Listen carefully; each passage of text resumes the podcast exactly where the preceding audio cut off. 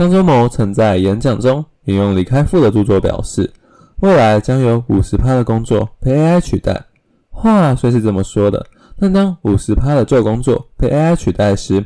不就正意味着另外五十趴的新工作正如雨后春笋般的出现吗？内容创作者正是另外五十趴新工作中的代表作之一。然而，观看整个内容创作者产业界，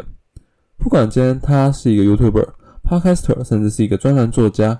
想必很少有人，甚至是他们自己都不曾去关心，甚至是在意过，为何一个内容创作者想要创立一个专属于他的小世界，以及他在创办的后续遇到了哪些酸甜苦辣的大小事呢？我认为，王子和公主从此过着幸福快乐的日子，不该是故事的结局。梦一个梦。我想成为创作者历史上的司马迁，收录每一位创作者的声音与故事。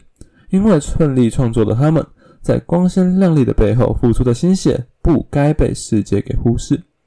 我想要透过汇集每个创作者从零到无限的历程，形成一份创作者的新手教程，让未来想成为创作者的新手们不再无机可循。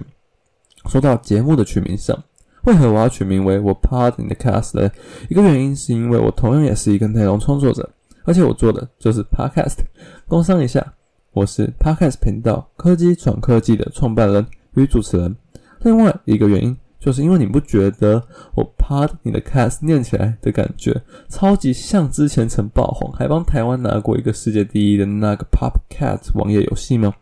而且不讲到它还好，讲到它就忽然觉得我做的事情有点像我们一直去按那只猫呢。大伙去按那只猫是为了让它张开嘴巴，并且发出疗愈又可爱的啵啵声，而我呢，则是将麦克风递到内容创作者的面前，让他们张开嘴巴，分享他创作的起源与经历，